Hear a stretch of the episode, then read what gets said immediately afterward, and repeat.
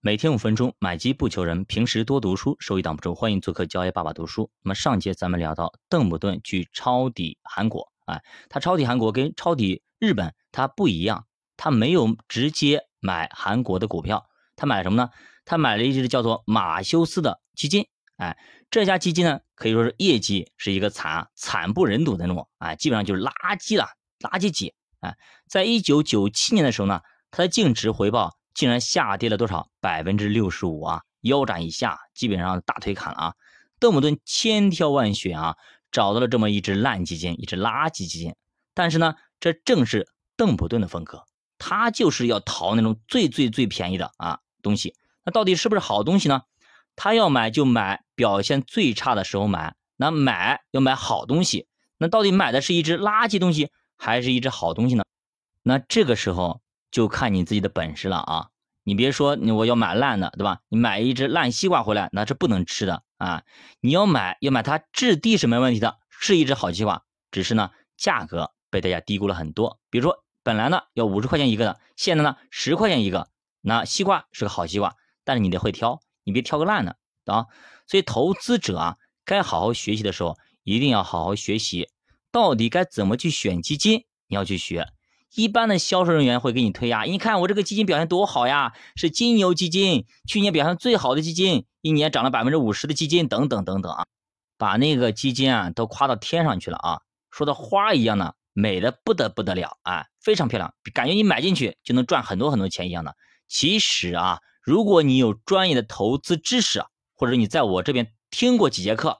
你应该找那些一贯表现非常好，但是最近表现很糟糕的基金或者基金经理啊，一定要记住啊，是被错杀的基金经理。就本来这个人啊，平时都考了一百分，但是呢，就是这一次啊，可能考了个三十分，哎，可能失误了或者什么原因不知道，但是呢，我相信他肯定是个好学生。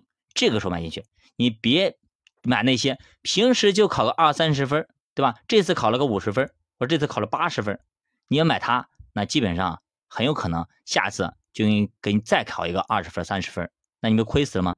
那我们看一下邓普顿他怎么说啊？他说啊，买基金说白了就是买基金经理的能力跟风格，记住没有？跟我们说的一样，你要选选他到底是个怎么样？他是个菜鸟，碰都不要碰。他如果真的是有能力的，比如说他是赵云、张飞、关羽，对吧？他是这些大将，那没问题买。如果他就是一个菜鸟，买来干嘛呀？上去一回合被别人给抡死了。那这个时候我们要求会看啊，对吧？基金我们看什么呢？看持仓。哎，你看看他宣传的，如果是价值股怎么样的，价值风格等等，说的很漂亮，花一样的，你就去看看他的持股就好了。你们到底买什么？你是价值风格，你买的是不是价值股？如果你买的全是热门股，全什么成长股，什么芯片、半导体等等的，对吧？那你就在说谎呀，对吧？你拿的是一堆成长股，你说你价值风格，你价值个屁啊，对吧？你骗谁呢？所以说呢，我们不要看他怎么说，我们要看他怎么做，看他是不是挂羊头卖狗肉。所以这个时候我们可以自己去鉴别哪些是真正好的基金经理，哪些是垃圾基金经理啊，只是花架子啊。我们看一下邓普顿啊。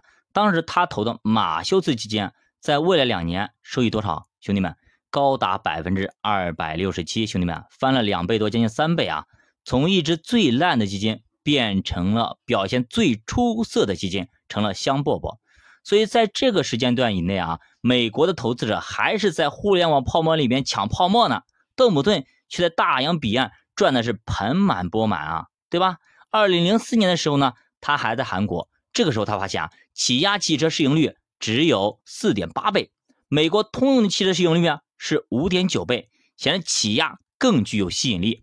而且呢，起亚还保持了百分之二十八的增速，美国通用呢却一直处于下坡的地位。所以呢，一个高增长的起亚竟然有更低的市盈率，那这时候咱们的邓普顿先生肯定是坐不住的啊，他于是又投了五千万美元，仅仅一年时间。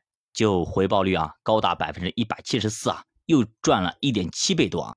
所以大家看到没有？真的，邓普顿绝对是一个非常就是精准的一个猎手啊！他有点像投资界的狙击手啊，就是快、准、狠。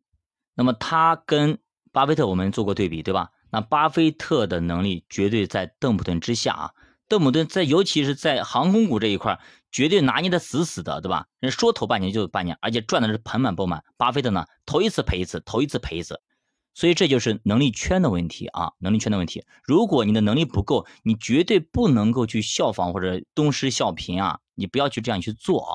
我们要守住我们的能力圈去做我们能力圈范围以内的事情。比如说你能力就是不足，那咱们就认怂呗，咱们就去投沪深三百嘛，对吧？你说稍微强一点，人家抗压能力强一点，你加一个创业板就好了嘛。对吧？其他的咱不去碰呗，非要去搞那些花里胡哨的那些基金，名字名字长的不得了，一堆跟那个老奶奶裹脚布一样的，长的不得了，那么听上去很高大上，绕晕了一样的，都不知道他在干嘛的，对吧？很多最近很多的粉丝拿拿来这些基金来问我，对吧？稀里哗啦的，听都没听过的一些基金，基金经理也没听过，对吧？就这些基金，我不知道大家是哪里买到的啊，一定要。